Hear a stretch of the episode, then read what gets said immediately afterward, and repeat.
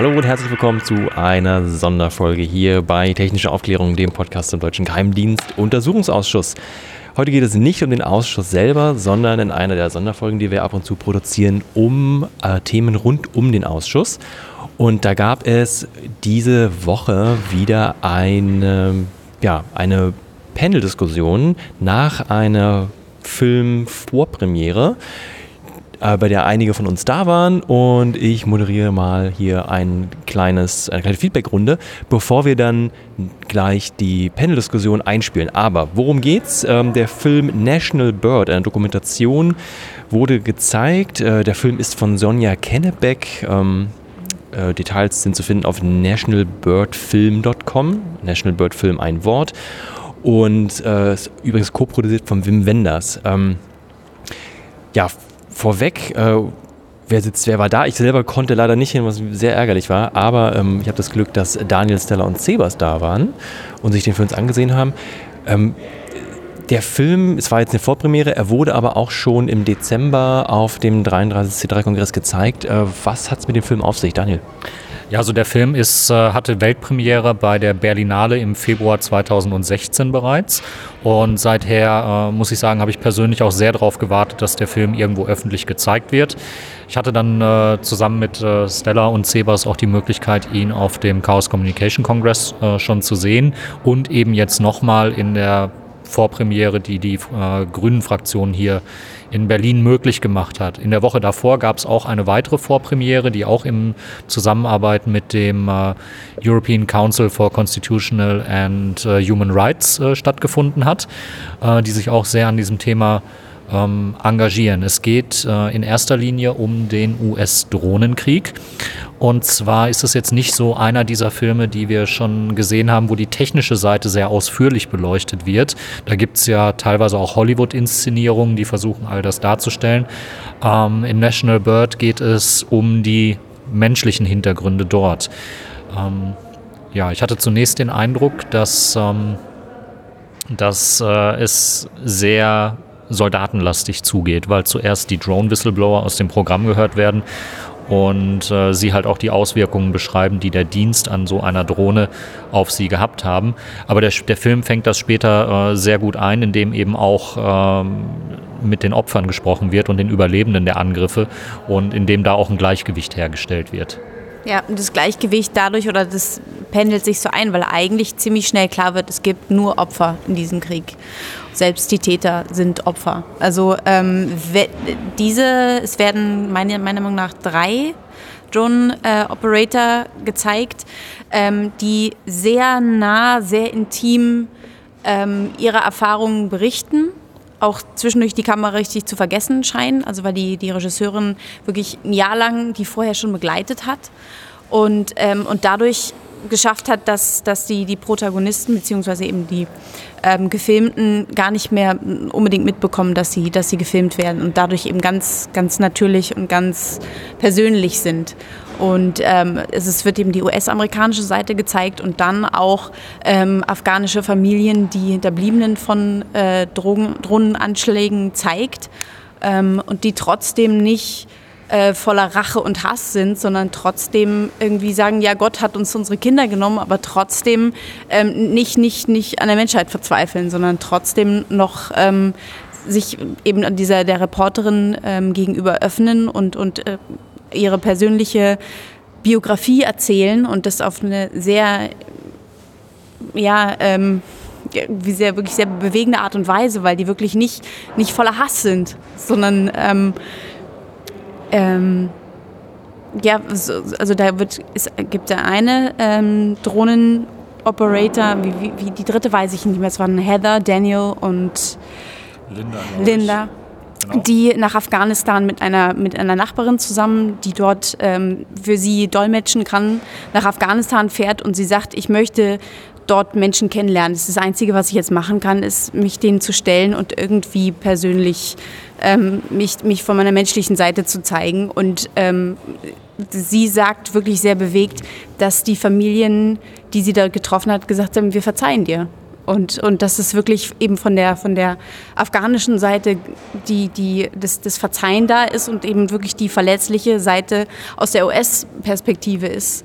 Und ähm, also sowohl äh, thematisch ist der Film wahnsinnig interessant, als auch ähm, fotografisch ist der sehr, sehr ästhetisch, was irgendwo auf eine Weise pervers klingt. Aber es wird ähm, sehr gegenübergestellt. Ähm, es gibt zweierlei Drohnenflüge in diesem Film. Und es gibt einmal ähm, die, die dokumentarische und, und sehr ästhetische. Also es gibt so ganz cleane Flüge über äh, US-amerikanische Kleinstädte und, und du siehst wirklich, also es sieht alles sehr grafisch, ästhetisch aus, Landschaft, man sieht spielende Kinder und, und alles sieht sehr ästhetisch und sehr schön aus und krasser Schnitt dazu die Drohnenflüge und dann sieht man natürlich eben die, die, die Einsätze und die sehr makaberen, ähm, ja jetzt laufen wir und jetzt äh, hier Catch und bumm und zack, ja ich hab ihn. So, also wirklich wie, wie wirklich wie im Computerspiel, so, so ein Abknallen von, von Zivilisten, also wissentlich, dass es Zivilisten sind. Und eben diese, diese zwei Bildsprachen so gegenüberzustellen. Und dann sieht man auch, ähm, es gibt dann zwischenzeitlich auch diesen die dokumentarischen Drohnenflug zum Filmen und du siehst in Afghanistan, dass die Menschen ängstlich nach oben gucken, weil sie nicht wissen, was für eine Drohne ist das jetzt. Also dass wirklich die Angst aus der Luft da ist. Und ähm, ja, also ich fand, fand den Film wirklich, wirklich die zwei Male, die ich ihn jetzt gesehen habe, sehr ähm, ergreifend und sehr mitnehmend, weil der wirklich ähm, die, die menschliche Perspektive zeigt. Und wirklich, man darf die Augen nicht vor verschließen und man muss irgendwie schon wissen, was, was, was mit, mit Daten ähm, alles angestellt werden kann und dass es einfach Waffen sein können. Ich habe den Film auf dem Kongress leider nicht gesehen, da ich mit anderen Dingen beschäftigt gewesen bin. Hätte ihn gerne auf der Berlinale gesehen. Da war ich allerdings äh, zu spät dran. Was der Film ähm, ganz gut zeigt, ist, wie das ähm, Recruiting in den USA funktioniert. Also welche Methodiken zum Einsatz kommen, um Leute für diesen Beruf zu begeistern und auch ähm, zu zeigen, wie die Wahrnehmung der USA entsprechend ähm, hinsichtlich des Einsatzes von Drohnen ist, dass man da nämlich äh, zeigt, wie damit äh, Bodenpersonal unterstützt wird. Wir müssen hier nur eine Unterscheidung machen, wo wir gerade so in, in eine Verwechslung kommen. Wir sprechen ja nicht wirklich über die Drone Operator, also wir sprechen nicht über die Piloten oder entsprechende ähm, Waffensystemoffiziere, die es halt auch nochmal gibt, sondern wir sprechen gerade von den Personen, die im Grunde genommen die Bildauswertung durchführen und die auch oftmals, was im Film auch sehr gut zur Sprache kommt, darauf hinweisen, dass man jetzt gerade nicht klar erkennen kann, ob es sich dabei wirklich um die vermuteten Terroristen handelt oder nicht doch um eine zivile äh, Familie.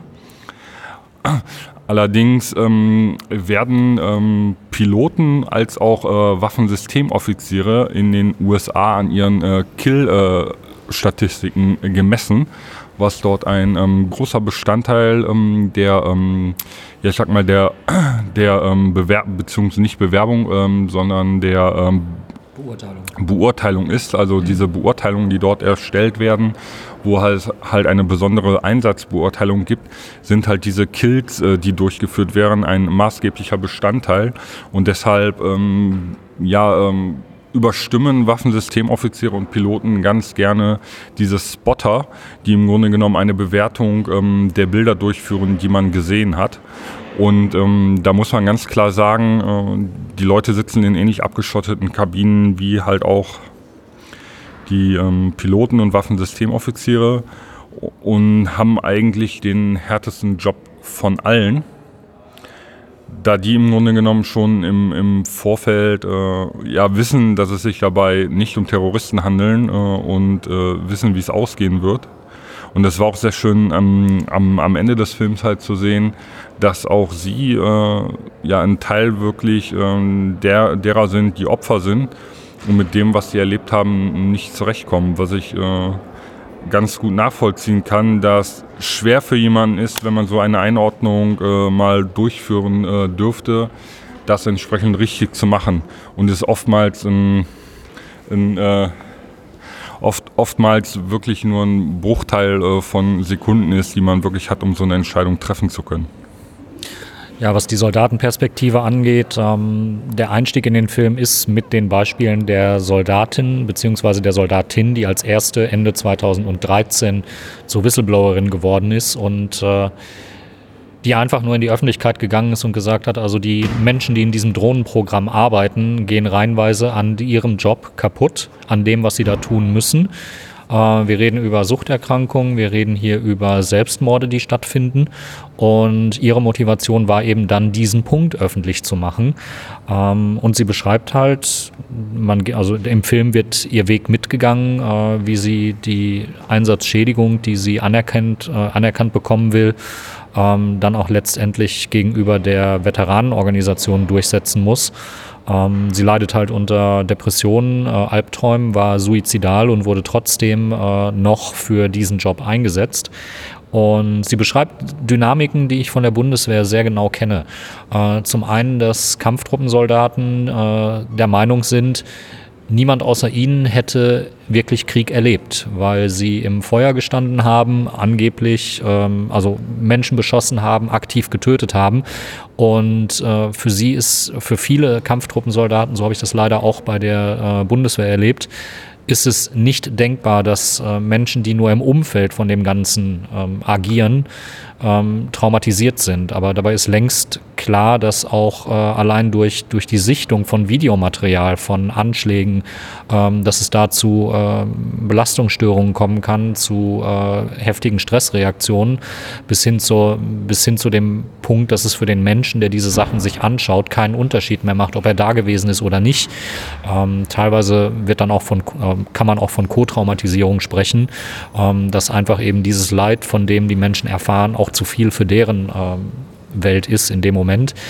Ähm, sie beschrieb auch, dass äh, sie also nicht nur von der rechten Seite zu hören, rechten Seite der Politik, der Gesellschaft zu hören bekommt, ja, du hast ja eigentlich nur Videoarbeit gemacht und deswegen nichts erlebt. Sie beschreibt eben auch, dass sie von der linken Seite der Gesellschaft und von linken Politikern dann hauptsächlich in der Funktion Mörder wahrgenommen wird. Ähm, was auch analog hier zu äh, Deutschland der Fall ist. Und die, ja, die dritte Gemeinsamkeit, die eben da ist, ist, das Militär hat einen, einen, einen Job, einen Bedarf an Menschen, der wird rigoros in Anspruch genommen und es kommt dann erstmal überhaupt nicht drauf an, was aus diesen Menschen wird. Auch das habe ich leider in meiner persönlichen Laufbahn so erlebt. Es war zu wenig Personal da und dann wurde einfach das bestehende Personal doppelt so häufig in die Einsätze geschickt. Soll jetzt kein Plädoyer sein für mehr Soldaten, äh, überhaupt keine Frage. Ähm, also das, es geht nur darum, das, was kritisiert wird, das schädigt eben auch die Gesellschaft, weil die Menschen, die da einmal gearbeitet haben in diesem Programm, die werden auch hinterher kein produktives Leben mehr in der Gesellschaft äh, führen. Sie werden mit den Auswirkungen zu kämpfen haben, sind teilweise für den Rest ihres Lebens Versorgungsfälle. Und das sind eben auch halt auch alles Kosten, die nicht in, den, äh, in die Kriegsbilanz reingehen. Da heißt es, naja, wir haben einen Verteidigungsetat, von dem beschaffen wir Waffen und Personal, aber es macht niemand die Rechnung auf, ähm, was wird hinterher aus den Soldaten und äh, aus den Soldatinnen und was ist, wenn die ihr Leben lang eben versorgt werden müssen oder ähm, ja, Suizid begehen oder wie in den USA halt auch äh, es immer wieder passiert, erweiterten Suizid begehen, sprich äh, mit der Waffe in der Hand irgendwo in der Öffentlichkeit andere Menschen töten. Und das ist äh, eine große Gefahr, auch äh, für deutsche Soldaten, auch für die deutsche Armee, denn äh, diese Art von tickenden Zeitbomben, die sind über die Verhältnisse gemacht, wie sie in den Einsätzen stattfinden, wie das Militär mit dem Personal umgeht. Und ähm, ich fand es insofern gut, dass das deutlich wurde. Ähm, und dass vor allen Dingen im Rest des Films die Sicht der eigentlichen Opfer, nämlich äh, der Menschen in Afghanistan, der Menschen in Pakistan, in Je im Jemen, überall dort, wo die Drohnen zum Einsatz kommen, dass die ähm, gleichwertig und äh, ja, gleichwertig da gewesen ist. Ein Aspekt, den der Film nicht anspricht, ist äh, das, was Brandon Bryant äh, in seiner Aussage halt auch erwähnt hat, eben dass durch diese Art von Krieg, wie er geführt wird, aus dieser krass überlegenen Position mit einer für die Bevölkerung nicht nachvollziehbaren Willkür, ähm, eben halt auch dafür sorgt, dass die Überlebenden äh, nicht in allen Fällen dann so sind wie die Überlebenden, die bei National Bird gezeigt werden, sondern dass es auch massiv zur Radikalisierung äh, beiträgt und dass es auch zum Recruiting-Argument wird für ähm, Truppen wie den IS oder für Gruppen wie den IS. Ähm, klar, du verlierst deine Angehörigen, du äh, hast vielleicht selber eine Schädigung erlitten und plötzlich bist du bereit, Dinge zu tun, äh, die du vorher vielleicht nicht getan hättest und nimmst eine Waffe in die Hand und kämpfst dann gegen die äh, Armee, die in deinem Land unterwegs ist. Ja, also das, das, das sagt auch ziemlich zum Schluss. Einer der Veteranen sagt auch, wir können den Krieg nicht mehr ertragen. Also wir, wir als Überlebende und die, die Familien von den Über, äh, Hinterbliebenen, wir haben keine Kraft mehr, den, den, den Krieg weiter zu ertragen. Und, und das, das, das spricht eigentlich eben dafür, dass, dass die, die Stufe nach dem Ertragen ist dann eben das, der, der Gegenkrieg. Also das, das ist dann einfach die, die tickende Zeitbombe, wenn, wenn einfach das, das Fass zum Überlaufen gebracht wird und wenn du natürlich, wenn du keine Familie, keine, kein, ähm, keinen Grund mehr zum Leben hast, dann kannst, ist, glaube ich, die, die, die Schwelle dann ziemlich groß, dass du einfach dann anfängst, eben in, ins, ins an, wie heißt, sagt man das? Ins andere schneiden, Extrem. ins andere Extrem fällt, genau. Also Der Film reiht sich ja ein in eine, ja, in eine Reihe Dokus über das Thema. Wir hatten ja Daniel äh, zusammen mit Norbert Schepers in unserer Folge 41, ähm, in der Sonderfolge 41, Drohnen und den Geheimen Krieg einmal behandelt. Da ja auch den Dokufilm angesprochen, in dem Brandon Bryan der mitspielt. Drones hieß er, glaube ich. Ähm, inwiefern ist denn dieser Film, du hast es gerade schon Unterschiede erwähnt, äh, in Bezug auf Brandon Bryant, inwiefern ist der dann anders? Und ich frage das deshalb, weil ich meine, dass äh, die Sonja Kennebeck gesagt hat, dass ihre Intention eigentlich mal eine andere war, den Film zu drehen. Ich glaube, sie wollte nur Drones und dann auf einmal ist es so ein halber Whistleblower-Film geworden, weil man da um das Thema halt nicht rumkommt. Äh, vielleicht kannst du den Film nochmal einordnen in die, in die Reihe der Doku-Filme über das Thema.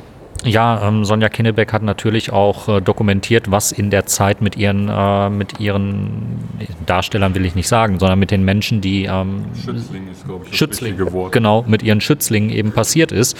Ähm, der Daniel, der in dem Film genannt wird, äh, war zum Teil noch aktiv, noch amtierend und äh, seine Dienstzeit endete während der Filmproduktion mit dem Ergebnis, dass am letzten Tag seiner Dienstzeit dann plötzlich das FBI in der äh, Tür stand und er jetzt wegen Espionage, äh, also wegen ähm, Landesverrat angeklagt ist. Ähm, das geht natürlich damit einher. Auch äh, die anderen Drone-Whistleblower ähm, laufen Gefahr und lassen sich auch durch eine Whistleblower-Anwältin namens äh, Jesslyn Reddick äh, vertreten, die auch äh, Bill Binney vertritt, die auch Thomas Drake vertritt und viele andere Whistleblower, lassen sie sich beraten, ähm, weil sie eben Gefahr laufen, dass ihnen Geheimnisverrat unterstellt wird, obwohl sie nichts an taktischem Wissen äh, preisgeben in dem Film. Da wird auch am Ende des Films nochmal darauf hingewiesen. Äh, Sonja Kinnebeck ist sich also auch der besonderen Verantwortung für diese Menschen bewusst. Ähm, aber es ist halt eine Publicity, die nicht erwünscht ist. Niemand möchte, dass darüber geredet wird. Es finden Einschüchterungsversuche statt, in, wo die Leute unter Druck gesetzt werden, sich aus Social Media rauszubegeben. Klammer auf, kenne ich auch, Klammer zu. Ähm, und es geht einfach nur darum, dass sich dieses Wissen erstmal nicht ausbreitet. Und der Film macht vor allen Dingen noch eine ganz andere Perspektive auf, nämlich die, dass wir in der Zukunft nicht mehr ohne Drohnen leben werden. Die Technologie ist da, jemand hat diese Büchse der Pandora geöffnet und sie wird Auswirkungen auf uns haben. Schon jetzt ist es so, dass andere Länder, wie zum Beispiel Nigeria, äh, sich Drohnen kaufen aus chinesischer Produktion oder wie auch immer. Und äh, dass im Grunde genommen niemand sagen kann, wann eine Drohne äh, gehijackt wird, wie das bei einer israelischen Drohne schon halt vorgekommen ist, und äh, dann irgendwo zum Einsatz kommt. Wenn das niemand nachvollziehen kann, warum da eine Drohne, eine Rakete in welchem Land auch immer äh, gerade abfeuert, ähm, das wird eine ganz neue Dimension der Kriegsführung geben. Und es ist einfach nur eine Frage der Zeit, bis die erste Drohne in Terroristenhände fällt und äh, ja und uns dann erreicht. Es ist mit dem es ist mit dem Maschinengewehr passiert, es ist bisher mit allen anderen Waffen passiert, dass die auf irgendwelchen Umwegen und sei es dadurch, dass äh, Regierungen sie ähm, einem anderen Krieg, äh, einem anderen Krieg gegen ihren Gegner zur Verfügung gestellt haben, dass diese Waffen freigesetzt worden sind und dann plötzlich äh, in den Gesellschaften auftauchten, die ja eigentlich gesagt haben, nee, wir wollen das nur zur Selbstverteidigung nutzen und dann von den eigenen Waffen angegriffen werden. Also es ist heftig und das macht auch die Aufnahmen von der amerikanischen Kleinstadt so äh, unwirklich, die gestochen scharf waren, wo man äh, erahnen konnte, ähm, mit welcher Präzision man da wirken kann. Ähm, klar, das war jetzt mit Sicherheit nur eine Kameradrohne und mit Sicherheit nur äh, eine Kamera, die auf GoPro-Level ist. Aber die Auflösungen werden besser, die Möglichkeiten der Drohnen werden besser und äh, all das blüht uns halt in den nächsten Jahren. Ähm, nee, das, das kann nicht so stattfinden. Also ich denke, es ist ersichtlich, mich äh, berührt dieser Film sehr, weil ich eben auch Teil dieses ISAF-Einsatzes gewesen bin, in dem dann auch Drohnen zum Einsatz kamen, später, zu einer Zeit, wo ich nicht mehr da war. Ähm, zu meiner Zeit waren es eher äh, Night Raids, mit denen äh, die Bevölkerung durch die US-Truppen unter Druck gesetzt worden ist, wo eben nachts die Türen eingetreten worden sind und äh, wehrfähige Männer aus den Häusern gezogen worden sind und eben die Häuser der Familien verwüstet worden sind. Aber dieser Terror, der muss, dieser Terror, dieser Krieg gegen den Terror, der einfach dafür sorgt, dass das Terror von Terror nicht mehr zu unterscheiden der ist. Terror gegen den Terror. Der Terror gegen den Terror, das muss einfach aufhören, weil wir uns in einer Scheißspirale befinden, die wir dringend stoppen müssen. Und äh, wenn wir dann immer alle so ganz fürchterlich betroffen tun, dass auf einmal hier in Deutschland Anschläge stattfinden, ähm, ich denke, wer sich mit den Filmen befasst und wer sich jetzt mit National Bird befasst, der kann ahnen, wo die Motivation für so etwas herkommt. Daniel, du hast es eingangs schon erwähnt, die Veranstaltung wurde organisiert von der Grünen Bundestagsfraktion, äh, namentlich Konstantin von Notz, äh, der mit auf dem Panel äh, nach dem Film saß, Hans-Christian Ströbele, ebenfalls von den Grünen, beide Mitglied hier, um, Obleute im, Bundes-, im NSA-Untersuchungsausschuss und als dritten den Andreas Schüller vom European Center for Constitutional and Human Rights. Du hattest noch einen Aspekt? Ja, also das ist natürlich ein Film, den äh, sich eigentlich der komplette NSA-Untersuchungsausschuss ansehen sollte, weil sehr plastisch äh, wird, welche Gefahren von der Technologie ausgehen. Auch andere Ausschüsse im Bundestag sollten sich mit dem Thema befassen ähm, was aber leider nicht stattfindet, weil äh, der Bundestagspräsident natürlich nicht alle Nase lang irgendwie Seele für Kinovorstellungen äh, einrichten kann. Äh, dann haben wir demnächst äh, alle möglichen Filme, die hier auf einmal gezeigt werden und die Parlamentarier kommen nicht mehr zum Arbeiten, weil sie die ganze Zeit nur Filme gucken. Gut, hätte vielleicht auch was für sich. Ähm, aber das, ja, es, es waren bei der Veranstaltung äh, neben normalen Gästen äh, auch äh, Mitarbeiter aus den Fraktionen da vertreten. Ich glaube auch von der CDU-Fraktion. Und ähm, da ist auf jeden Fall eine Wahrnehmung. Ich möchte einfach nur ein Plädoyer dafür nochmal halten, dass, dieses, dass dieser Film sich von möglichst vielen Entscheidungsträgern angesehen wird und äh, das auch möglichst noch vor der Premiere, die ja leider erst am 18. Mai stattfinden wird. Gut, in diesem Sinne sage ich, äh, würde ich sagen, wir hören kurz in den Trailer rein und schneiden danach die Panel-Diskussion rein, die uns der Daniel äh, äh, dankenswerterweise aus Reihe 1 aufgenommen hat. Ähm, Wenn es, ja, mögen, wir bitten die Audioqualität zu entschuldigen. Wir hatten nicht den Hauptfeed. In diesem Sinne bleibt uns treu. Bis zum nächsten Mal. Ciao, ciao. Tschüss. Tschüss. Tschüss. You literally just kind of hover. And you would wait until he walked out to the field to meet with some friends for something. And you'd blow him up. Drop a Hellfire missile on him. Maybe we killed our objective. Maybe we killed a guy who we thought was our objective. You don't know. When I first got into the military, I was thinking it was a force for good in the world. I thought I was going to be on the right side of history, and today I don't believe I was. I still have a top secret clearance, so I have to be extraordinarily cautious about what I can and can't say on camera. My job was to watch what's happening in the video, the drones, and identify everything. adolescent near the rear of the SUV. That's deceptive. You get the opinion that you're at 10,000 feet, you see this photograph, you know what's going on. You don't know what's going on. You know what you see in two dimensions. You see someone die because you said it was okay to kill them. It's too easy. They just embolden commanders Center's in, but the party begins. because there is no threat. Oh, sweet target. I mean, this could grow to get so out of control. Somebody downstairs was knocking at the door, and immediately both people at the door shoved FBI badges in my face. The Espionage Act is one of the most serious charges you can level against an American. That I'm probably gonna get indicted and I'm probably gonna get charged. I lost part of my humanity working in the drone program. It's a secret program. I can't just go telling the public what it is. What I can tell you is that to me, it's frightening.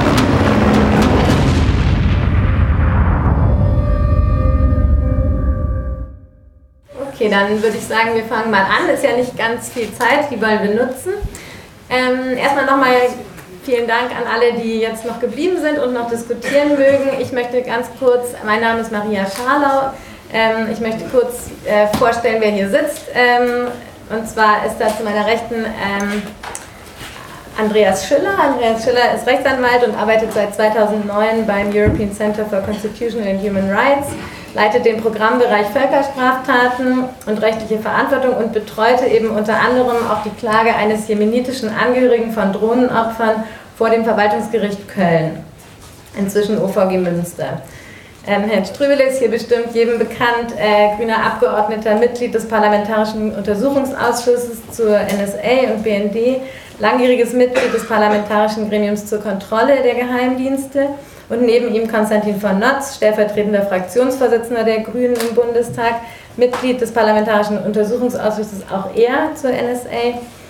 Ähm, und damit haben wir, glaube ich, eine sehr kompetente Runde und wir können in einige Aspekte reingucken über den beeindruckenden Film hinaus, der ja doch sehr die amerikanische Perspektive hat auf das Drohnenprogramm und wir wollen so ein bisschen den Blick weiten, tiefen und weiten ähm, auf den Bezug zu Deutschland und was eigentlich die Bundesregierung an diesem Programm für eine Teilhabe hat, möglicherweise.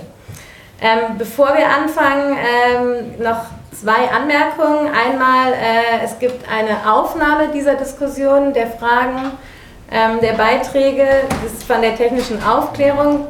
Ähm, und das wird nachher in einem Podcast äh, im Internet verfügbar sein. Wer nicht möchte, dass seine, wer eine Frage stellen möchte und nicht möchte, dass äh, seine Frage nachher zu hören ist, sagt das bitte kurz an. Wenn er eine Frage stellt, dann wird es ähm, von den Aufnehmenden sozusagen ersetzt, die Stimme. Zweiter Hinweis, der Film startet am 18. Mai in den deutschen Kinos, also gerne weitersagen und Werbung machen. So, dann würde ich sagen, wir steigen direkt ein. Ähm, ich würde sagen, wir fangen an mit Herrn Schüller und würde ihn jetzt bitten, ähm, den ganz kurz noch einmal sozusagen den, den rechtlichen Rahmen abzustecken, den, den völkerrechtlichen Rahmen, in dem sich dieser Drohnenkrieg der USA abspielt. Das ist ja ähm, auch nicht ein Drohnenkrieg, es ist ja schwierig, es sind verschiedene Länder, in denen ähm, das Drohnenprogramm äh, durchgeführt wird und es sind verschiedene Kontexte, aber ich glaube, er ist da sehr gut geeignet, um das einmal in den Kontext zu stellen. Ähm, und vielleicht kann er da bei der Gelegenheit eben auch eingehen auf die Klage, ähm, die, die er mitbetreut hat von eben einem jemenitischen Angehörigen von Drohnenopfern und ähm, kann damit sozusagen den Auftakt machen und wir würden dann weitergehen auf die, auf die Frage, ähm, welche Rolle spielt Deutschland. Ähm, da würde ich dann äh, einmal auf die ähm, US-Militärbasis Rammstein kommen und dazu Herrn Ströbele bitten auszuführen, ähm, von der aus Drohnenangriffe, äh, wo ein wichtiger Beitrag geleistet wird und dann äh, zu Herrn von Notz kommen, der uns ein bisschen mehr darüber sagen wird, was, welche Daten eigentlich weitergegeben von der Bundesregierung, von, von deutschen Behörden, ähm, die von den US äh, von den, von den US-Stellen benutzt werden, um zum Beispiel potenzielle Opfer zu orten. Also Herr Schiller, ähm, bitte geben Sie uns doch einmal den Kontext, den völkerrechtlichen und gerne aus Ihrer Perspektive, aus Ihrer Organisation ein paar Hintergründe. Vielen Dank. Ja, ich versuche es in der gebotenen Kürze, ähm, weil es ist ein ganzer Strauß äh, an, an Sachen. Also erstmal vielleicht zur ähm, Ergänzung zu dem Film, der ja, wie ich auch finde, recht eindrucksvoll ein paar Protagonisten begleitet, die Teil des Drohnenprogrammes sind und ähm, allein deren ähm, Funktionen zeigen ja schon, dass es ein Programm ist, das ähm, auf, auf vielen ähm, unterschiedlichen Leuten von unterschiedlichen Funktionen basiert, sodass es im Endeffekt gesplittet ist und das ist nicht eine Person, die eine Sache macht, sondern an einem einzigen Drohnenangriff sind ähm, Dutzende Leute begleitet. Und ähm, auch um es irgendwie rechtlich nachher einordnen zu können, ist es, glaube ich, wichtig zu verstehen, die Komplexität des US-Drohnenprogramms mit äh, dem DJS, dem Distributed Ground System, das hier mehrfach angesprochen war, ähm, wovon es ähm, weltweit, soweit ich weiß, fünf Stück gibt. Ähm, und eins davon ähm, ähm, ist in Rammstein selbst mit hunderten Bediensteten, die da in diesem zentralen System sitzen und von da aus Drohnenoperationen, die die Piloten, die Sensor Operators und so weiter unterstützen. Da kommen wir ja gleich nochmal zu.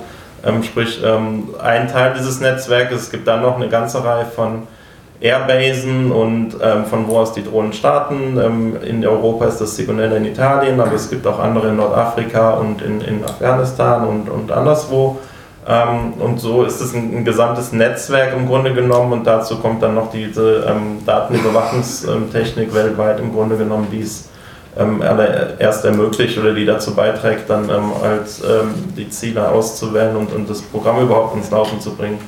Und ähm, dieser globale Blick darauf ist, glaube ich, wichtig zu sehen und auch zu ergänzen, dass gerade in den letzten zwei Jahren noch viel, viel mehr Staaten ähm, angefangen haben, bewaffnete Drohnen zu nutzen.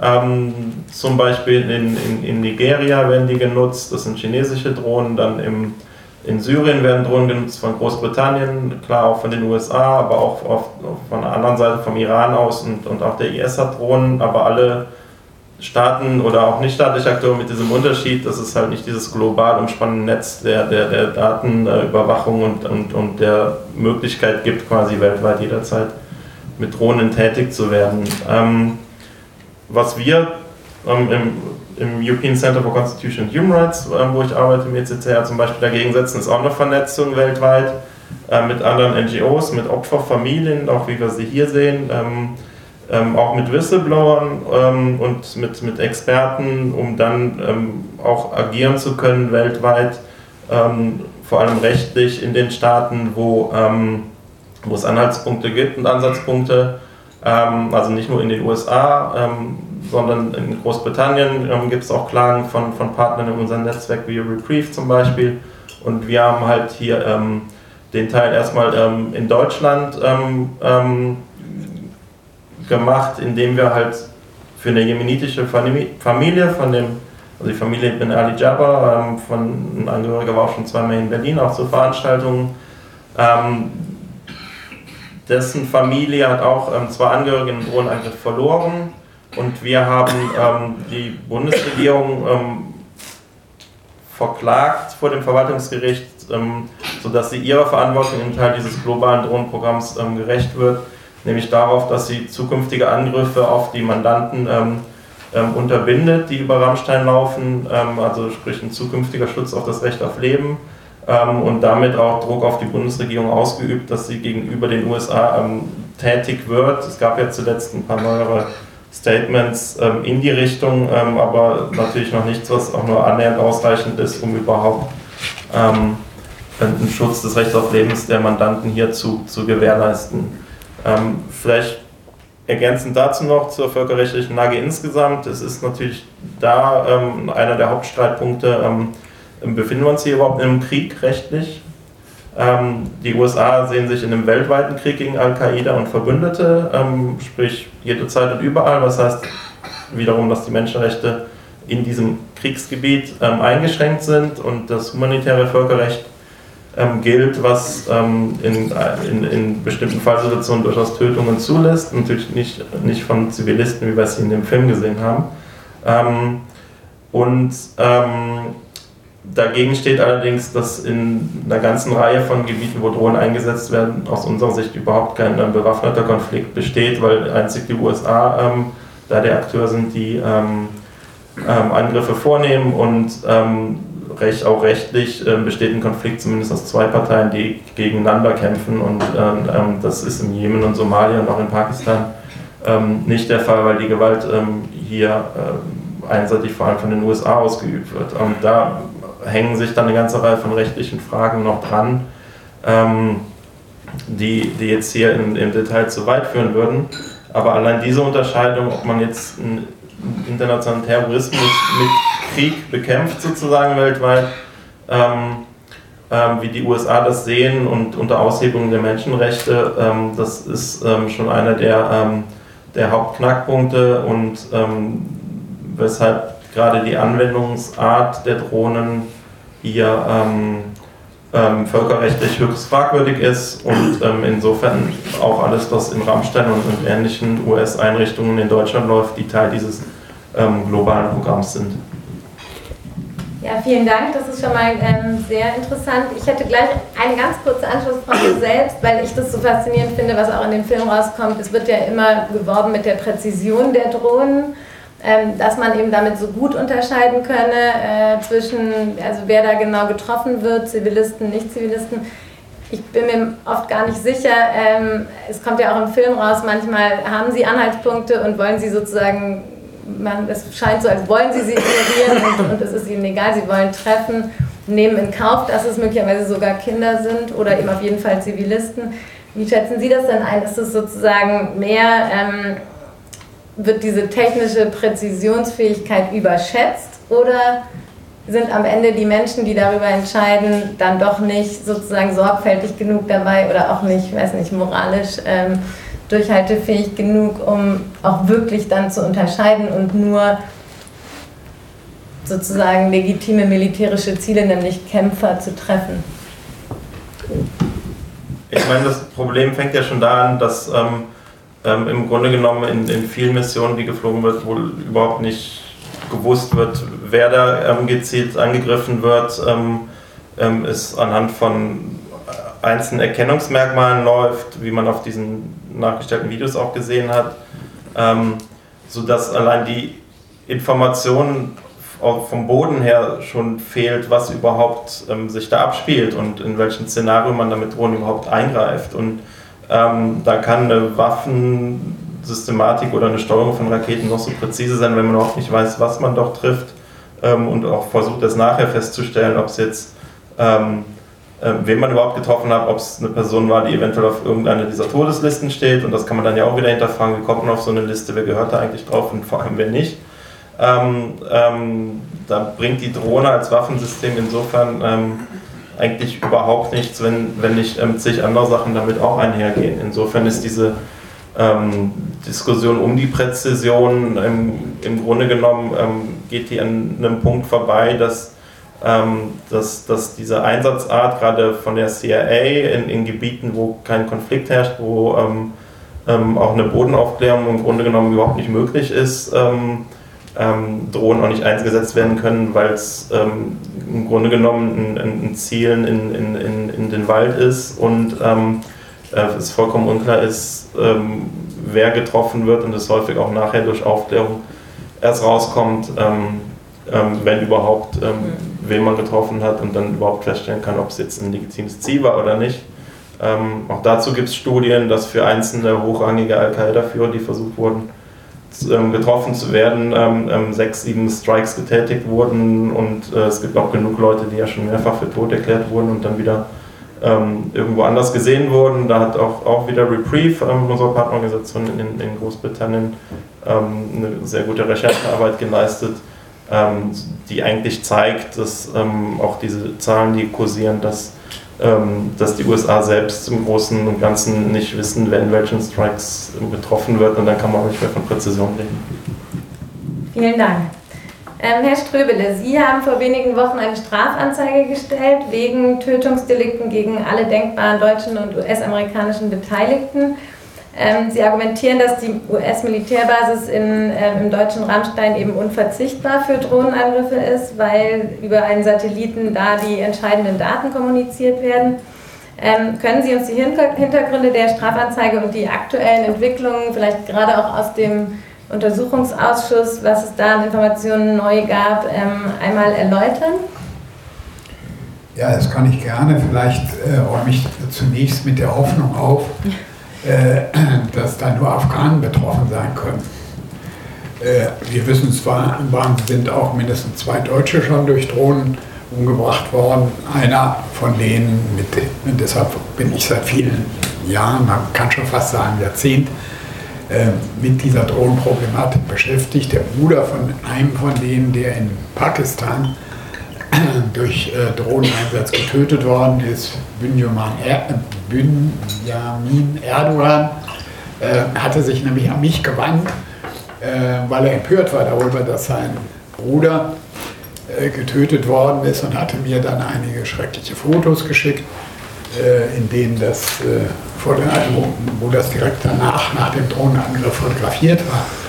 Und wir wissen ja eben auch, dass das nicht nur in Afghanistan, Pakistan äh, gemacht wird, sondern auch vor allen Dingen in Afrika, im Jemen und in anderen Ländern. Wir haben uns im Deutschen Bundestag, also insbesondere im Untersuchungsausschuss, im Wesentlichen mit Afrika beschäftigt, weil wir äh, unter anderem, äh, das ist ja auch unser Beweisthema, einen Zeugen hatten bei uns im Zeugenstand, unter anderem deshalb, der hieß äh, oder der heißt Brandon Bryan äh, und äh, der war selber Drohnenpilot, einer von zwei immer, die da offenbar in der US-Wüste, also in den USA sitzen, in einem Container und von da aus die Drohnen steuern.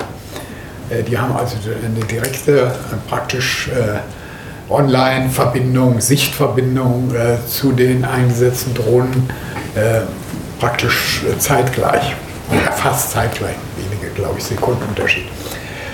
Und er hat uns berichtet, dass er, glaube ich, 1400 waren es, glaube ich, ne? äh, Drohneneinsätze selber geflogen hat und dann ausgestiegen ist, weil er sich reingelegt fühlte. Und der war, hatte sogar einen Preis bekommen, weil er so eifrig da gewesen ist, auch so ein ganz junger Mann. Äh, der dann damit nicht fertig geworden ist und an die Öffentlichkeit gegangen ist. Und den hatten wir da gehört und der hat uns das genau erzählt, also so ein richtiger Militär, so mit kurzen Sätzen, nicht über fünf Worte so, richtig äh, gut und deutlich und auf Englisch aber verständlich, äh, hat er uns erklärt, wie das da abläuft, ne? wie die also da in ihrer Kabine, der geht da morgens nach dem Frühstück dahin in seinen Container und dann kriegen sie die Aufträge und, äh, von der CIA. Äh, und äh, dann äh, arbeiten sie das ab und dann gehen sie mit das essen, dann gehen sie nach Hause und so. Aber das sind das doch sehr belastet. Und der hat uns gesagt, unter anderem der, dass das direkt über Rammstein geht. Und wir haben dann natürlich so ein bisschen unglaublich nachgefragt, weil insbesondere der US-Präsident Obama ja immer wieder betont hat, auf Fragen, deutscher Journalisten und von deutschen Politikern. Äh, er könne ganz fest zusagen, dass aus Deutschland niemals äh, Drogen aufge äh, Drohnen aufgestiegen sind, Drogen, Drohnen aufgestiegen sind, die spielen auch eine Rolle, Drogen sehr häufig bei den äh, äh Drohnenpiloten, ähm, aufgestiegen sind und dass auch das nicht von Rammstein aus befehligt wird. Und das ist die Sprachregelung, die die Bundesregierung auch immer übernommen hat. Ähm, das heißt, wenn man hier jemand gefragt hat, auch im Auswärtigen Amt und so ganz klar, das ist, war immer fast wortgleich, wie der US-Präsident das erzählt hat. Und man fragte sich immer, wissen die eigentlich, was in Deutschland geschieht? Weil der äh, Drohnenpilot uns erzählt hat, wie das läuft. Also der kommt dann dahin, setzt sich auf seinen Platz und jetzt stellen sie die Verbindung her, um da ihre Aufträge abzuarbeiten. Und als allererstes wird Rammstein angerufen damit die die Leitung stellen. Und die haben sogar die Telefonnummer da eingegeben, die sie meistens gar nicht selber benutzen, sondern welche, die ihnen das da einrichten. Also wo sie nur draufdrücken müssen und dann wird automatisch dann die Verbindung nach Rammstein hergestellt. Äh, und äh, dann klären sie es, alles okay, ja, läuft das, okay, klar. Und manchmal gibt es auch Störungen zwischenrein. Äh, da müssen sie anrufen und das ist immer Rammstein. Und er hat ich habe mir noch die Zeugenaussage nochmal angeguckt. Er hat immer wieder betont, auch seine Vorgesetzten hätten ganz klar gesagt, das läuft über Rammstein, das geht gar nicht ohne Rammstein, äh, sondern das brauchen sie dort. Und zwar das, sind das technische Bedingungen, die das erfordern, äh, weil sie von den USA aus nicht über einen Satelliten äh, diese Drohnen dort erreichen können, sondern das können Sie nur von bestimmten Winkeln, das hat irgendwas mit der Erdumdrehung und sowas zu tun. Das können Sie nur von einem bestimmten Winkel aus. Da ist eben ein günstiger Ort für Nahen Osten äh, und zum Beispiel, also Jemen, äh, aber auch zum Beispiel ähm, äh, ist, äh, Somalia. das können Sie praktisch nur äh, hier über diese, äh, diese Station in Rammstein machen. Und dann hatte ich mal Gelegenheit, selber Rammstein zu besuchen. Ist ein Besuch wert. Das ist ja eine kleine äh, US-Stadt, muss man sagen, richtig, wo die ganzen dort Angestellten in dem riesigen Gelände, äh, ein riesiges äh, Stützpunktgelände. Und da haben wir auch mehrere Bundestagsabgeordnete waren da mit dabei und da haben wir auch, äh, wird man da herumgeführt, kriegt gezeigt, wie da wo was läuft und so. Äh, und da haben wir auch den, einen der obersten Generale da. Und dann konnten wir auch Fragen stellen, wie ihr gleich hier. Und dann habe hab ich den gefragt, äh, wie das eigentlich ist. Wir hätten da so einen Piloten gehabt äh, aus den USA, aus der Army, der ist un, unbestritten ein Pilot. Sagt mir einer, dass das irgendwie ein Scharlatan ist. Sagt er, ja, hat er schon von gehört. Aber das stimme ja alles gar nicht. Der US-Präsident Obama hätte ja gesagt, weder steigt in Deutschland eine US-Drohne auf, noch wird sie von Rammstein aus befehlen. Dann habe hab ich ihm das natürlich auch vorgehalten, wie das geht, aber da hat er sich dann nicht weiter darauf eingelassen. Das war der Stand bis vor einigen Monaten. Wir sind also so, es war ein Kampf gegen Windmühlenflügel, weil die Bundesregierung immer nur dasselbe sagte und mehr wissen sie nicht, um, um mehr haben sie sich nicht gekümmert und was sonst in Rammstein passiert, das wissen sie auch nicht. Da vertrauen sie den Amerikanern, weil die haben ja versprochen, und das ist schriftlich festgelegt, dass sie sich an deutsche Gesetze halten und sicher sich immer nur im Recht bewegen. Ist ja klar. Das müssen sie ja auch, weil sonst kriegen sie ja jetzt in dem souveränen Deutschland gar nicht die Möglichkeit, sowas da zu machen.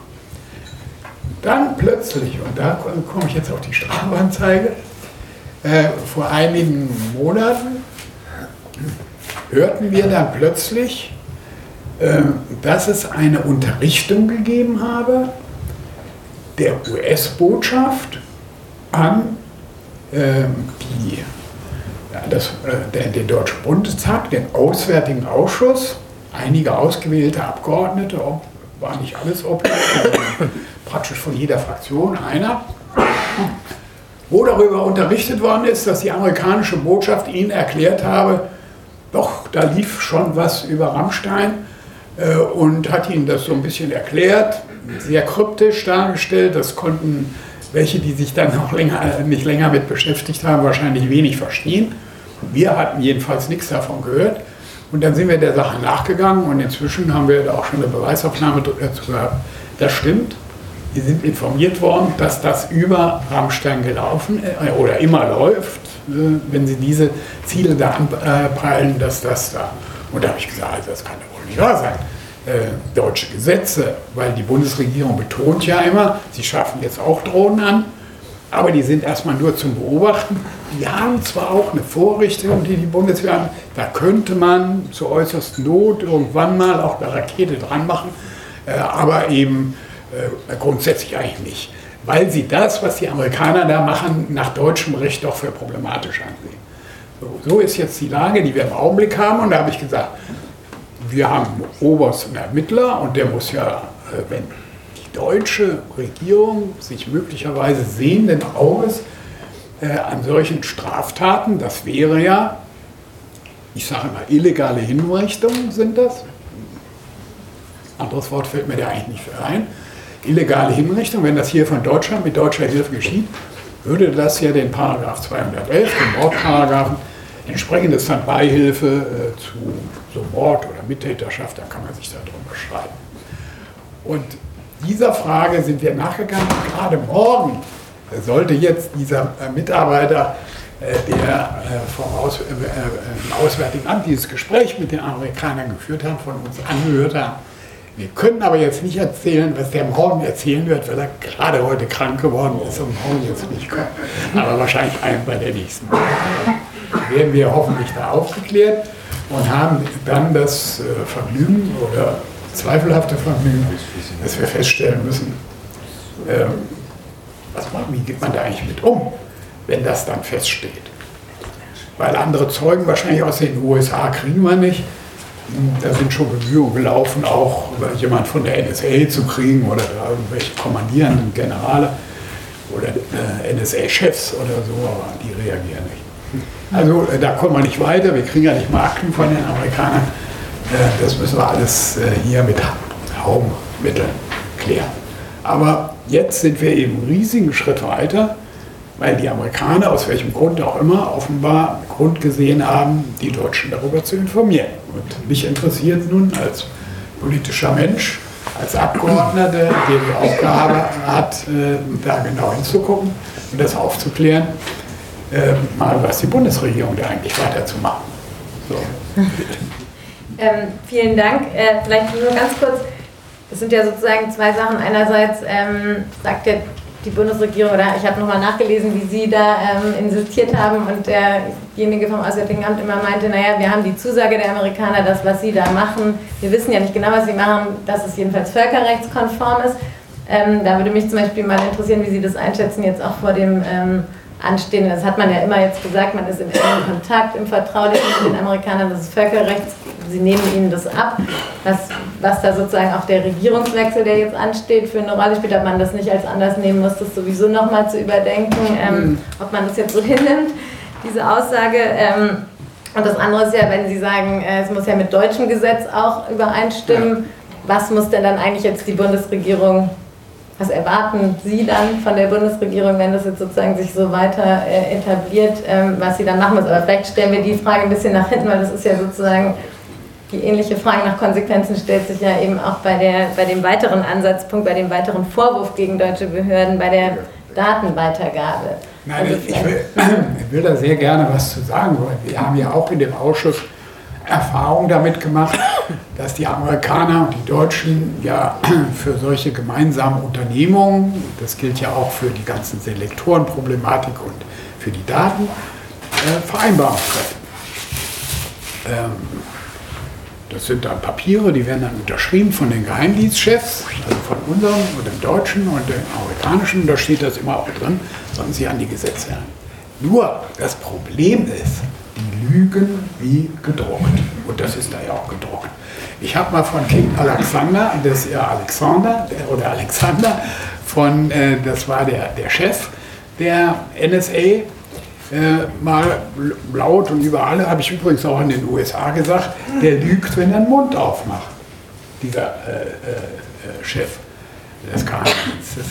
Der hat ja selbst, das konnte man hier im Fernsehen auch bewundern, hat ja selbst im Kongress, als er angehört wurde und gefragt worden ist, ob sie äh, solche Metadaten äh, da abgreifen in den USA, von den USA-Bürgern, hat er den schönen Satz gesagt, no, Sir, zu den Fragenden.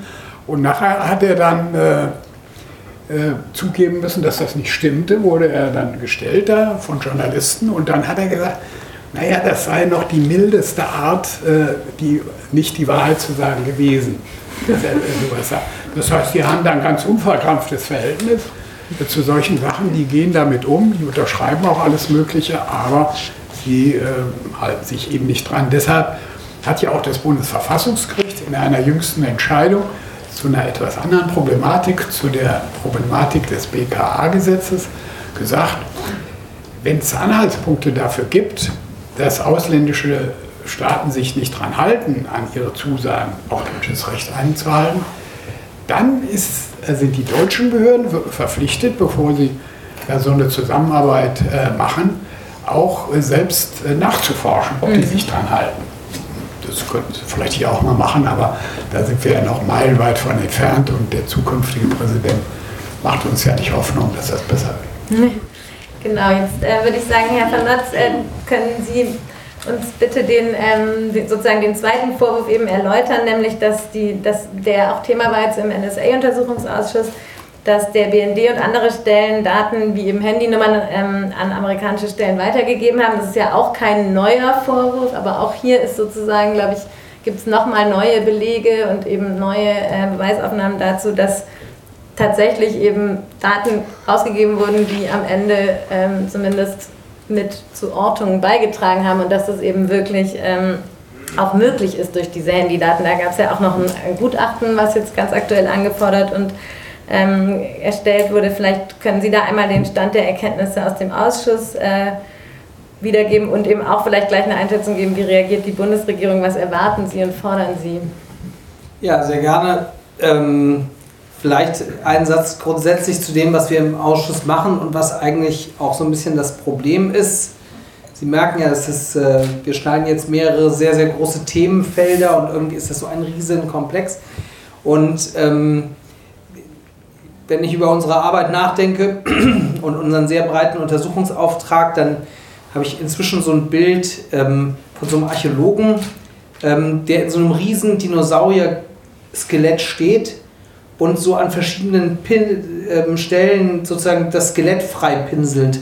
Aber es ist eben irgendwie gigantisch groß. Und ähm, das ist eigentlich wirklich einer der interessanten Punkte an den Veröffentlichungen von Snowden, jetzt an diesen Wahrheit mit dem Drohnenprogramm, an den Sachen, die originär dieser Untersuchungsausschuss ähm, rausgefunden hat. Wir pinseln sozusagen dieses kleine Stellen oder auch größere Stellen dieses riesen Skeletts frei wir reden über eine Infrastruktur, die irgendwie sehr, sehr komplex und sehr groß ist und die im Geheimen sozusagen über unsere Welt, aber auch irgendwie in unsere Gesellschaft reingelegt wurde. Und das ist jetzt bei allen Details und all den sozusagen Echauffierungen und so weiter, das, was mich am allerstärksten irritiert, dass eben nicht nur in Afghanistan, sondern eben auch diese Mechanismen, die bei uns wirken und greifen, eben im Geheimen passieren. Und das, obwohl wir ein freies Land sind und auch die USA ja irgendwie nicht der Strömle kann da hinfahren und sagen, der Chef der Geheimdienste lügt und wird nicht verhaftet, das ist ja erstmal ein gutes Zeichen, würde ich sagen, ja. Aber am Ende bewahrt uns das nicht davor, dass eben so eine, so eine Überwachungs- und Erfassungsinfrastruktur verlegt wird, von der eigentlich niemand genau weiß, dass sie da ist und wie sie funktioniert. Ähm, Jetzt ist das so, diese Daten werden zu unheimlich vielen Dingen genutzt, zu sehr unterschiedlichen Sachen. Und es gibt immer polizeiliche und geheimdienstliche und militärische äh, Zwecke. Und all diese Dienste und Sicherheitsbehörden sozusagen saugen auch aus diesem gigantomanischen, kafkaesken System eben auch Daten für ihre Zwecke ab. Und ähm, die diese Zwecke sind eben unendlich groß. Ja, also man kann damit ganz, ganz viele Dinge machen. Wir glauben inzwischen, dass es so eine Art globale Vorratsdatenspeicherung gibt von allen Verkehrskommunikationen, die so anfallen in der Welt. Ähm, aber man kann eben auch ganz gezielt einzelne Kommunikationen erfassen.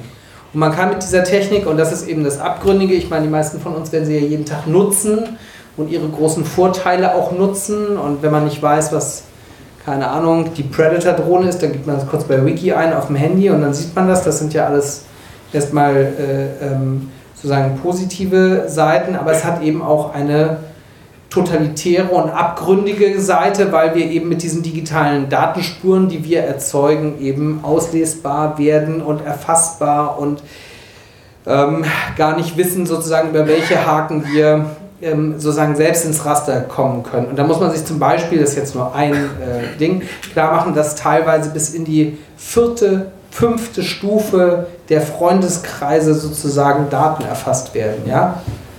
Also, ne, wenn der Ströbel einen Mandanten hat, äh, der einen Freund hat, der eine Mutter hat, die eine Cousine hat, dann ist das sozusagen die fünfte Ebene, die man sozusagen noch abgreift an Daten aus diesen Kommunikationen. Bei dir auch. Bei mir auch, ja. das stimmt. So, und, ähm, und, und, und sozusagen aus diesen und dann mit ähm, Algorithmen verbundenen Wahrscheinlichkeitserrechnung und nichts anderes ist das ja am Ende. Ja? Also auch das, was wir da gesehen haben, ist ja nicht so eine Plausibilitäts- wenn es gut läuft, eine Wahrscheinlichkeitsprüfung und danach entscheidet man dann eben, ob man Menschen tötet oder nicht. Und das entscheidet man eben aufgrund dieser Daten und das führt eben zu verheerenden äh, Missgriffen. Und ähm, äh, wir sozusagen, ich will das jetzt gar nicht so auf die USA beziehen, weil ich finde immer, das ist eine der, der schiefen Ebenen in der Diskussion. Wir gucken immer in die USA und sagen, ja, die sind ja richtig bad. Ja.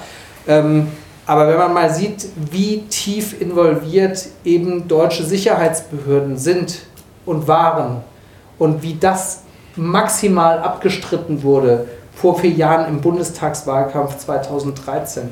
Ja, während die Snowden äh, äh, äh, Dokumente veröffentlicht wurden und diese ganzen Dokumenten, also Programmnamen öffentlich wurde, X-Keyscore oder so nicht und die Bundesregierung, also ist ja ungeheuerlich, nicht? Und wo kommen wir denn dahin? Und die USA, die sind wohl verrückt geworden und abhören unter Freunden geht gar nicht. All diese Dinge, die damals gesagt wurden, sagte man, obwohl die eigenen Sicherheitsbehörden die Programme nutzten, die die identische Namen hatten. Ja? Also die haben, die haben diese Akten gesehen im Spiegel und haben gesagt, ah, krass, X-Keyscore, das kennen wir doch.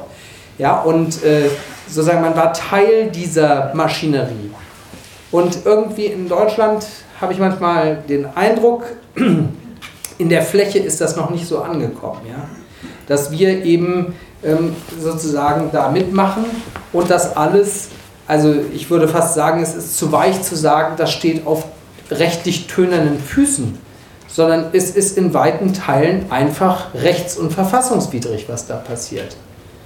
Ja? Und daran haben jetzt auch jüngste BND-Gesetzänderungen äh, nichts Relevantes verändert.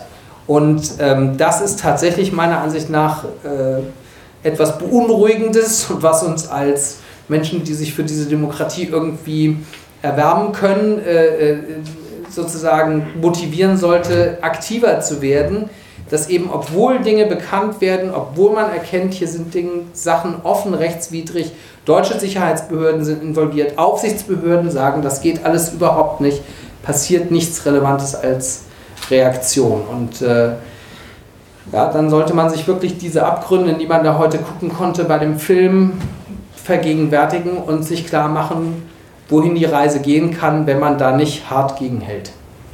Ich will mir äh, nur noch eine kleine Schutzergänzung. Ähm, ich werde ja immer als Amerika- oder US-Feind angesehen oder sowas. Das bin ich überhaupt nicht. Und deshalb will ich mal einen Grundsatz sagen. Der Obama, über den wir äh, ja da auch in dem Film Negatives gesehen haben und über den ich auch hin und wieder was Negatives sage, sage ich auch was Positives. Ich fand das ganz toll, als ich äh, gestern Abend davon informiert wurde, äh, dass der Chelsea Manning jetzt begnadigt hat. Also das können wir auch. Ähm, vielleicht eine ganz kurze Anschlussfrage, wenn Sie sagen, Sie pinseln da an dem riesigen Dinosaurier-Skelett äh, rum. Welche Rolle hat denn, gerade wenn ähm, Chelsea Manning erwähnt wird, haben denn Whistleblower dann eigentlich in diesem, ist es vielleicht sogar fast die einzige Möglichkeit, noch ein bisschen Licht in dieses Dunkel zu bekommen oder wie schätzen Sie das ein? Ja, also auf jeden Fall eine ganz wesentliche und äh, man kann es ja nicht oft genug sagen, äh, ohne Snowden.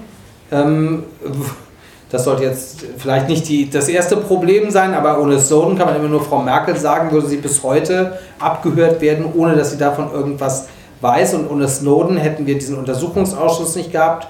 Dann würden immer noch von Bad Aiblingen aus äh, unkontrolliert und äh, unlesbar Millionen von Selektoren gesteuert. Ähm, und wir hätten überhaupt diese ganzen Dinge, die wir erfahren haben über die Operationen Iconal und Gloteig und andere, hätten wir keine Idee äh, äh, von diesen Vorgängen. Und da sieht man eben auch, dass bei der parlamentarischen Kontrolle vieles nicht richtig funktioniert, ja, wenn eben diese Sachen nur über Whistleblower rauskommen. Und man kann ja jetzt viel sagen und was Snowden jetzt ein Held oder nicht. Ich tue mich mit diesen Kategorien immer schwer in Bezug auf Menschen, aber die, das, was er getan hat, also dass er sich entschieden hat, diese Dinge öffentlich zu machen, unter Aufgabe seines zivilen, seiner zivilen Existenz, im Grunde ja seiner, seines, äh, äh, seiner Existenz in den USA, die ja so von außen betrachtet eigentlich ganz erfreulich war, ja, das ist schon eine extrem mutige Tat. Und ähm, ähm, dem haben wir einfach äh, sehr viel zu verdanken im Hinblick auf die Chance, und das sagt er ja auch explizit so, dass wir durch diese Informationen die Möglichkeit haben, das zu korrigieren, das wieder auf die richtige Schiene zu setzen, Sachen zurückzudrängen und zu kämpfen. Das hat es in der Vergangenheit auch gegeben, hat es auch in den USA mal gegeben. Ja, da gab es ja mal diese Church äh, Spionage und Abhörgeschichten und so. Und da gab es dann so eine Gegenbewegung. Ähm, und es gibt in Deutschland schon mehr als in vielen anderen europäischen und auch insgesamt Ländern auf der Welt Menschen, die das bewegt. Aber ich kann nur sagen, wir müssen mehr werden und wir müssen sozusagen noch entschiedener dafür streiten, sonst wird das einfach durchgewunken. Und dieses System, was eben in unserer Gesellschaft und über den ganzen Globus liegt und was diese krass totalitäre Seite hat, äh, wird dann sozusagen solche Ausformungen und Auswirkungen haben und man wird da keine Rechtsstaatlichkeit mehr reinkriegen. Das ist, glaube ich, eine ganz äh, realistische Gefahr und etwas, was uns alle sehr beunruhigen sollte. Vielen Dank. Ähm, dann möchte ich jetzt auf jeden Fall dem Publikum noch die Gelegenheit geben, diese drei Experten zu befragen. Ähm, wie sollen wir es machen? Vielleicht sammeln wir so zwei, drei Fragen und dann geben wir die hier aufs Podium. Ähm, ich weiß nicht, das ist ja nicht so ein großer Raum. Ich denke mal, Sie schaffen das auch ohne Mikro. Gibt es gleich jetzt ein bisschen, aber hat jemand eine Frage? Ja? Ich habe zwei Fragen. Die eine ist, wie kann man denn jetzt ausschließen, dass nicht weiter über Selektorenlisten Daten abgegriffen werden? Und die zweite, wird der Untersuchungsausschuss in der nächsten Legislatur dann weitergeführt? Doch gleich eine Antwort ist. Also zu der zweiten Frage erstmal ähm, irgendwie das Wort Untersuchungsausschuss. Wir reden die ganze Zeit schon wieder über irgendwelche Amri-Untersuchungsausschüsse. Das muss man auch mal sagen, ja, jetzt ohne hier breit politisch zu werden, aber wir haben jetzt fünf Untersuchungsausschüsse in dieser Legislaturperiode.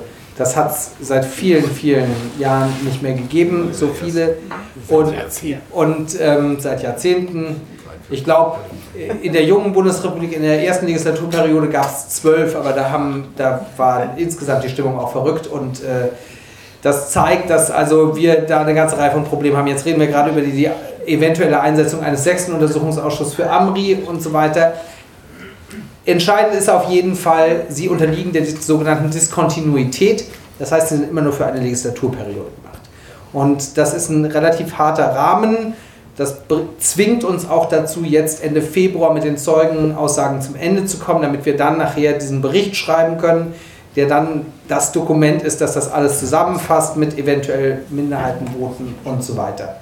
Und von dieser Berichterstellung aus werden wir natürlich auch drauf gucken, inwieweit wir glauben, dass das nochmal ein Thema ist, was bewegt werden muss. Ich sage mal so, es ist das schärfste Schwert, was man als Opposition oder insgesamt im Parlament überhaupt hat. Es ist mit enormer Arbeit verbunden ähm, und man muss dann sehr, sehr gute Argumente haben, einfach zu sagen, in der 19. WP machen wir das nochmal. Das gab es, ziemlich singuläres Ereignis beim äh, NSU-Untersuchungsausschuss mit sehr, sehr guten Argumenten. Ähm, und hier würde ich jetzt einfach mal abwarten, wie die Dinge sind. Ich würde es als sehr viel entscheidender ähm, äh, bezeichnen, dass wir aus den Erkenntnissen, die wir jetzt gewonnen haben und die wir aufschreiben, tatsächlich parlamentarisch irgendwelche Schlussfolgerungen ziehen und eben sagen, das geht so in der Form nicht. Und wenn die Kontroll- und Aufsichtsbehörden, nämlich die Beauftragte für Datenschutz, äh, ähm, sagt, diese Dateien, die da illegal angelegt worden sind, die müssen jetzt erstmal gelöscht werden und dann reden wir weiter, dann muss das passieren. Und man kann nicht einfach sagen, uns sind die Datenschutzbehörden egal. Das ist einfach ein verrückter, rechtswidriger Zustand. Wir müssen Verfahren finden, um zur ersten Frage zu kommen, wie man diese Selektoren prüft. Ich vertrete die rechtliche Auffassung, man müsste eigentlich jeden einzelnen Selektor prüfen, nur weil das vielleicht alle nicht so eng verfolgen. Ein Selektor ist immer ähm, ein Suchbegriff praktisch, mit der der gigantische Datenstrom durchforstet wird. Ja? Also man kann sich das, nicht diese Daten im Netz sind, mein Lieblingsbeispiel ist immer, in einer Minute werden 100 Stunden Video auf YouTube hochgeladen, dann kriegt man so eine Idee, was an Daten durchs Netz geht. Und um in dieser gigantischen Fülle von Informationen und Daten eben bestimmte Sachen rauszufiltern, nimmt man Suchbegriffe.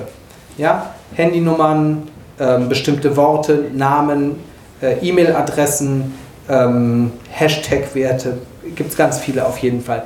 Und ähm, im Grunde müsste ein, ein Dienst in einem Rechtsstaat, der einen solchen Begriff steuert, müsste den sich von einer parlamentarischen Kontrollkommission absegnen lassen.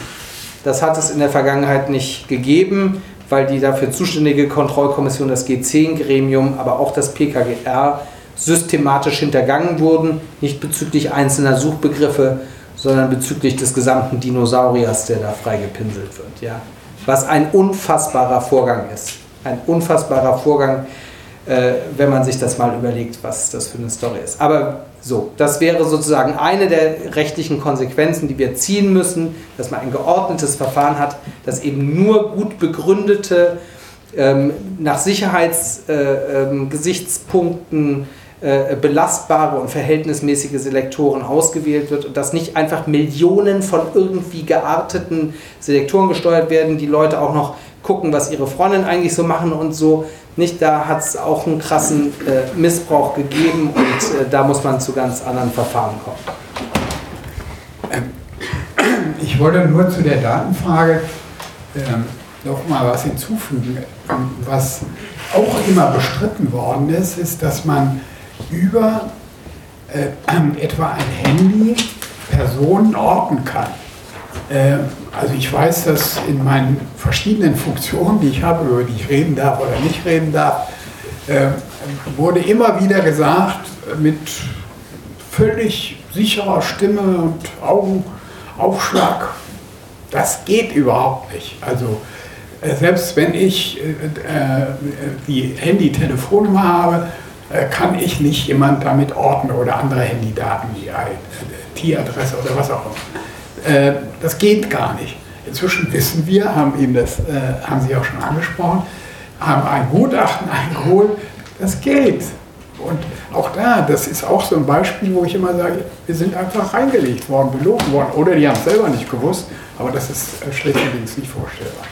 Und wir wissen auch, dass beispielsweise, um darauf zurückzukommen, dieser Benjamin Erdogan, von dem ich vorhin gesprochen habe, von dem sind eben auch Daten an die Amerikaner weitergegeben worden. Und ob die dann dazu geführt haben, also Handydaten zum Beispiel, ob die dann dazu geführt haben, irgendwie den äh, zu lokalisieren und so, das ist, wissen wir natürlich nicht, weil wir die Amerikaner nicht fragen können und die uns das nicht beantworten. Aber das ist eben durchaus möglich und so im Laufe der Zeit, und deshalb lohnen sich solche Untersuchungsausschüsse, selbst wenn da nicht jedes Mal die Zeitung darüber voll ist, was wir da alles rauskriegen, äh, lohnen sich schon, weil man jetzt einfach davon ausgehen muss, ja, allein über Handydaten kann man Personen oder Autos, wo dann die Personen drin sind und so weiter auch. Man kann natürlich nicht wissen, äh, wer das Handy in der Tasche hat, äh, weil der kann das auch weitergegeben haben oder kann es